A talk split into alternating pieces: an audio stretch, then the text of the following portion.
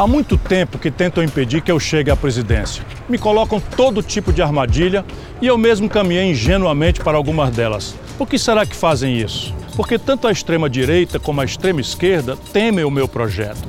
Esquerda e direita têm medo de mim. Só não conseguem me acusar de três coisas: de ser corrupto, de ser incompetente e de não ter propostas. Na verdade, todos esses três carimbos estão na biografia de muitos que me atacam, seja da esquerda, seja da direita.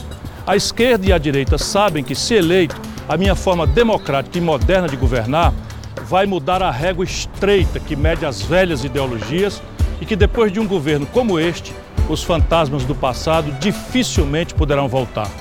Todos ficarão para trás, comendo a poeira da história. Pelas mãos do povo estará aberta a rota do futuro e construído o grande berço das novas lideranças.